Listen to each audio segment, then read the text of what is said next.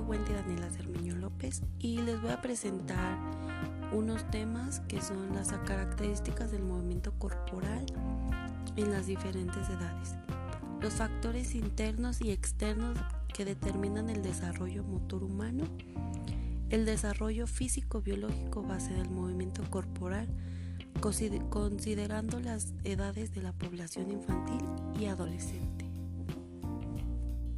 Los movimientos que se presentan en el cuerpo humano pueden ser voluntarios, son los que realizamos por voluntad de nuestro cerebro. La información le llega al encéfalo y es el, y el cerebro quien decide hacer con ella produciendo estos movimientos. Reflejos no, no, son, no son decididos por el cerebro, son movimientos cuyo principal objetivo es la supervivencia del ser humano, por lo que su respuesta debe ser rápida. De esa razón, la información no llega al encéfalo, partiendo la orden de la médula espinal. Involuntarios son los movimientos que no podemos controlar de la forma voluntaria y que en la mayoría de las ocasiones no somos conscientes de que están produciendo. Son los movimientos de los músculos de nuestros órganos internos como el corazón o el estómago. Estos movimientos son iniciados gracias a la presencia de las hormonas, produciendo nuestro sistema endocrínico. El sistema nervioso detecta la necesidad de la producción una determinada hormona, envía la orden a la glándula correspondiente. Se produce la hormona que llega a través de la sangre a los órganos necesarios. En este apartado nos vamos a encargar de los movimientos voluntarios. Los movimientos voluntarios de los músculos esqueléticos tienen o presentan, entre otras, las siguientes finalidades. Conocer el propio cuerpo y el entorno. El movimiento y el cuerpo humano son instrumentos cognitivos fundamentales para conocer, así como para explorar y organizar el entorno más próximo. Esta función se desarrolla principalmente en las primeras etapas de la vida en aspectos como afirmación de la lateralidad, desarrollo de la percepción espacio temporal, conocimiento del propio cuerpo humano y mejorar el equilibrio estático y dinámico. Incrementa la capacidad motriz. A través del movimiento somos capaces de incrementar la capacidad motriz propia para distintos fines y actividades. Expresa sentimientos, mostrar capacidad estética. La función estética la entendemos como la plasticidad, la belleza de movimiento que vemos en las actividades como la. La función expresiva es la capacidad de expresar, comunicar sentimientos a través del cuerpo humano, como en la dramatización y el mimo. Comunicar y relacionarse. El cuerpo y el movimiento son instrumentos de la relación comunicación con otras personas, no solo en los juegos de deporte, sino en la mayoría de las actividades físicas.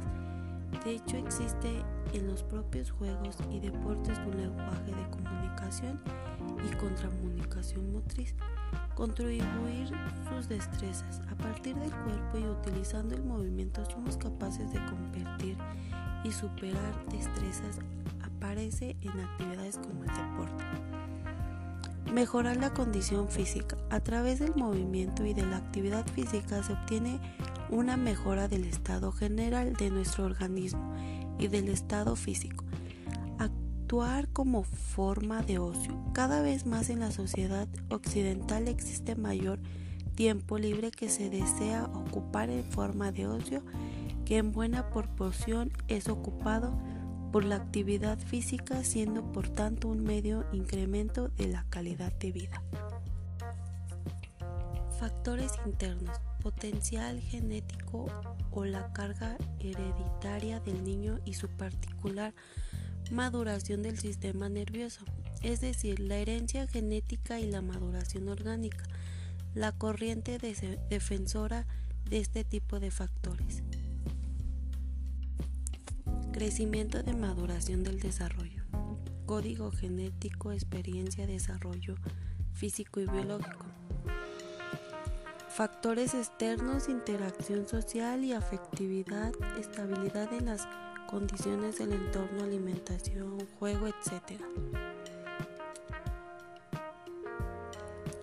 Contexto físico, contexto cultural, contexto psicoafectivo. Componentes del desarrollo psicomotor, componentes neuromotrices, sensibilidad, tono muscular, movimiento postural, equilibrio, predominio lateral, componentes perceptivos, motrices, estructuración del esquema corporal, organización espacial, organización temporal, habilidades espacio-temporales. El desarrollo biológico y físico en, infantil.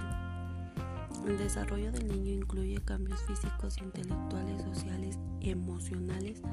Los niños crecen y maduran a velocidades muy distintas.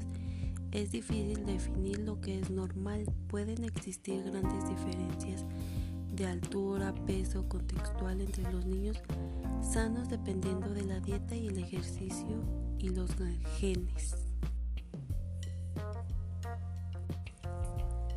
Hace referencia a los cambios biológicos y psicológicos que ocurren en los seres humanos entre el nacimiento y el final de la adolescencia conforme el humano progresa de dependencia hacia su autonomía es un proceso continuo con una, con una secuencia predecible única a seguir para cada niño.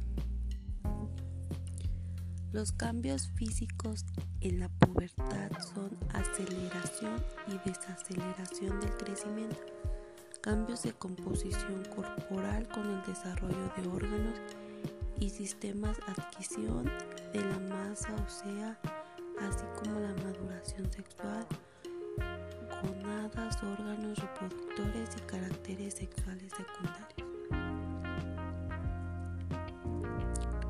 Es un proceso biológico en el que se, produce el desarrollo de las características sexuales secundarios y la maduración completa de las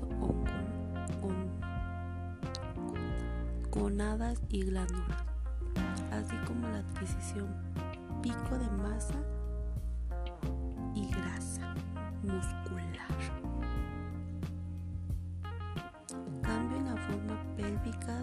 Redistribución de la grasa corporal, axila y aumento de estatura, olor corporal fuerte, cambios en la piel y en el acné.